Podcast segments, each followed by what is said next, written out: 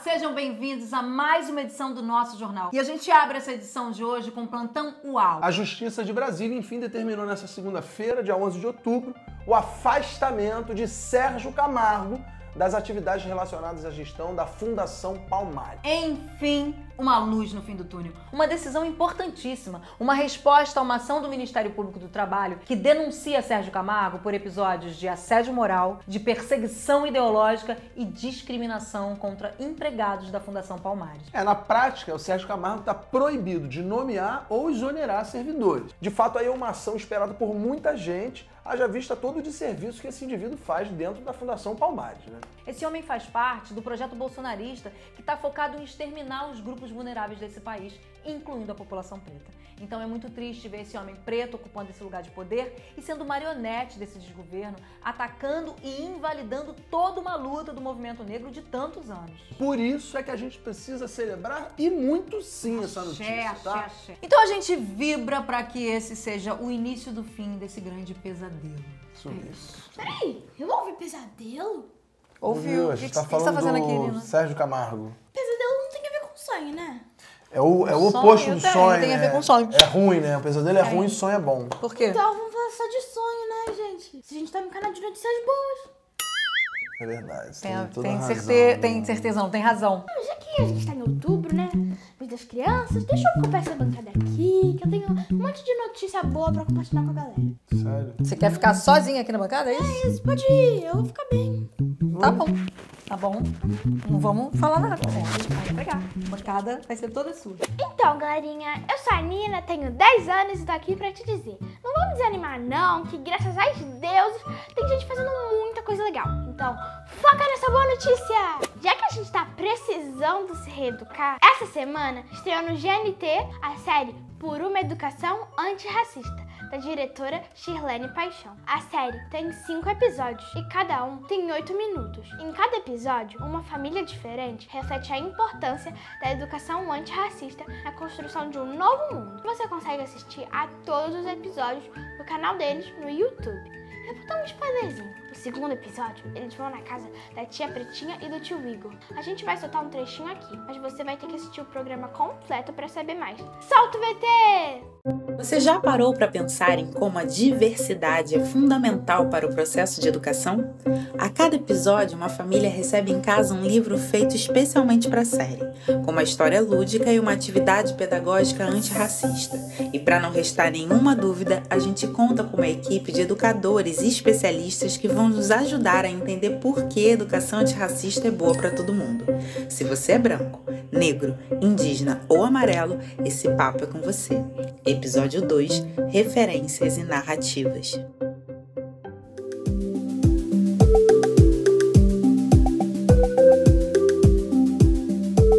O modelo que eu considero ideal seria uma escola que considerasse os conhecimentos que a criança, que o aluno tem, seja ela indígena, quilombola, caiçara, ribeirinho, porque ela, ela vai fixar muito melhor, porque você parte daquilo que ela já conhece. Vamos começar! No dia que completou 10 anos, o menino Bapu ganhou de sua família um presente, um peão de madeira. Bapu gostou tanto do seu presente que saiu a brincar pelas ruas de Harmoniosa, rodando seu peão sem parar. Que irado que ele é, né? Ele é muito descolado, cara, adorei. Ficou curioso para ver mais? Acesse o canal deles no YouTube. Parabéns à diretora Shirlene Paixão e muito sucesso pro programa. Axé! Agora vamos às dicas de leitura. Eu amo ler, sabe? Mas eu também gosto muito de ver TV e ficar na internet, confesso. Mas meus pais controlam, quer dizer, administram. Controlar é muito controlador. E eles estão certos que daí acaba sobrando tempo para fazer outras coisas. Beber de casa, desenhar, ver um filme, ler. Então chega de enrolação e vamos logo começar isso. Eu separei alguns livros que eu já li, que são muito legais. Esse livro é para quem gosta do desenho Draft Falls, Um Verão de Mistério. É um livro de atividades para despertar a criatividade do seu filho ou filha. O nome é O Guia de Mistérios e Diversão do Dipper e da Maple. Esse daqui é Coraline, uma adaptação do Craig Russell, que eu já li inteirinha e aconselho muito para criançada que gosta de filmes, séries e livros de suspense. Lendas de Dandara, de Jarid Arraes, um livro que conta sobre a jornada de Dandara dos Palmares e dos Orixás.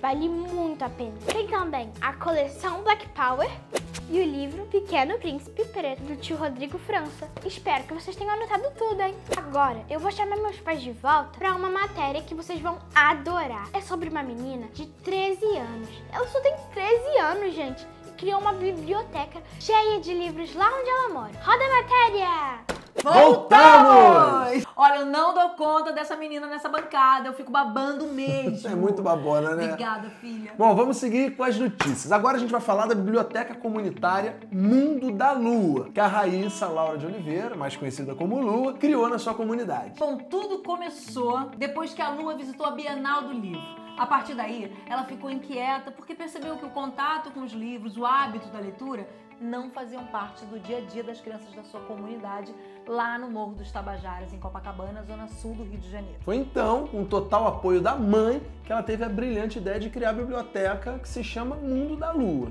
Uma menina de 13 anos idealizou o primeiro projeto voltado à literatura na comunidade dos Tabajaras. Isso é muita coisa, Com né, gente? certeza, um grande feito, gente. Bom, a Biblioteca Mundo da Lua foi inaugurada no dia 18 de outubro de 2019.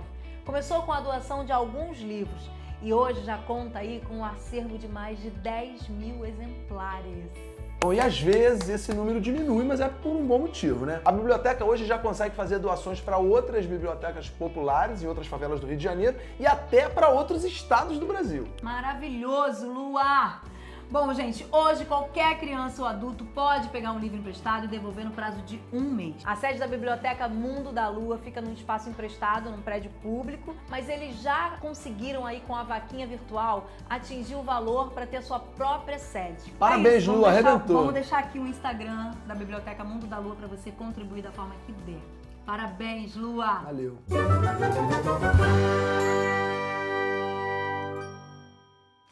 Já que a gente tá no mês das crianças, como a Nina bem lembrou, a gente segue aqui as dicas culturais infantis para criançada. Vamos começar com uma estreia que tá sendo muito esperada. Eu tô falando do espetáculo infantil A Menina Aquile e seu tambor falante, o musical, idealizado pela nossa amiga maravilhosa Verônica Bonfim, que além de estar no palco, assina a direção artística, o texto e as músicas do espetáculo. O musical narra a história de Akiri, uma menina africana que vive numa pequena aldeia chamada Dimó e que, junto do seu melhor amigo, um tambor falante de nome Aláfia, segue numa jornada para se tornar uma griot, ou seja, uma contadora de histórias, guardiã da tradição oral do seu povo. Gente, o valioso desse espetáculo é que ele traz uma aventura conduzida por uma narrativa que exalta a ancestralidade e os valores civilizatórios africanos.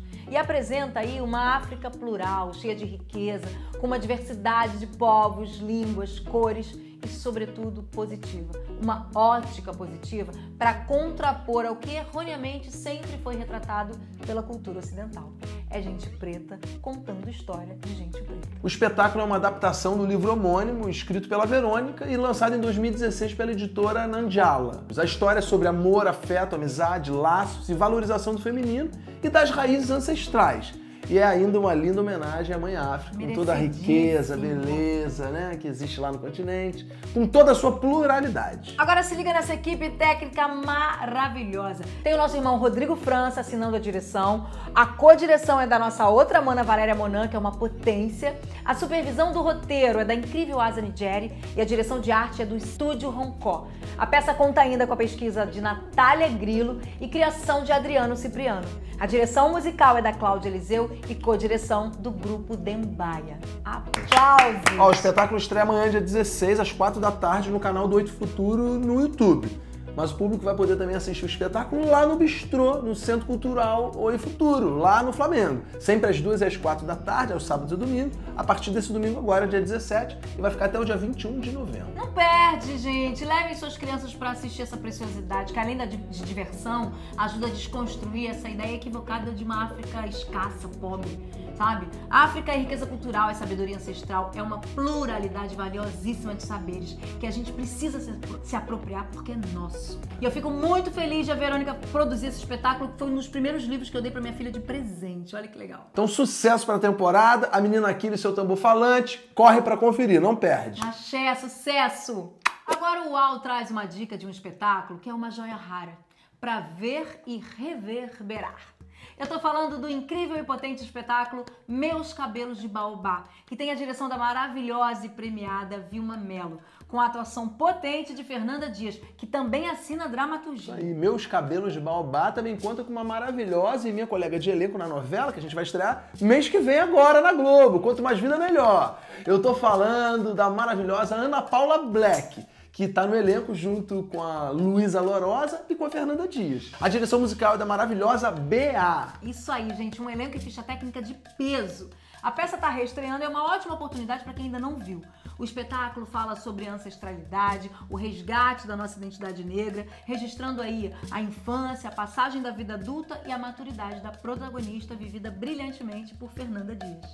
A peça inspira a reflexão sobre como a formação de uma menina negra é inteiramente marcada pelo racismo estrutural da nossa sociedade, mas tudo de forma lúdica e extremamente sensível. O espetáculo te conduz para uma viagem ancestral de É muito lindo, gente. É uma riqueza esse espetáculo. E traz como símbolo de força, da potência das nossas raízes, a árvore baobá. Um grande símbolo africano de longevidade, de conexão com as nossas raízes, de sabedoria ancestral.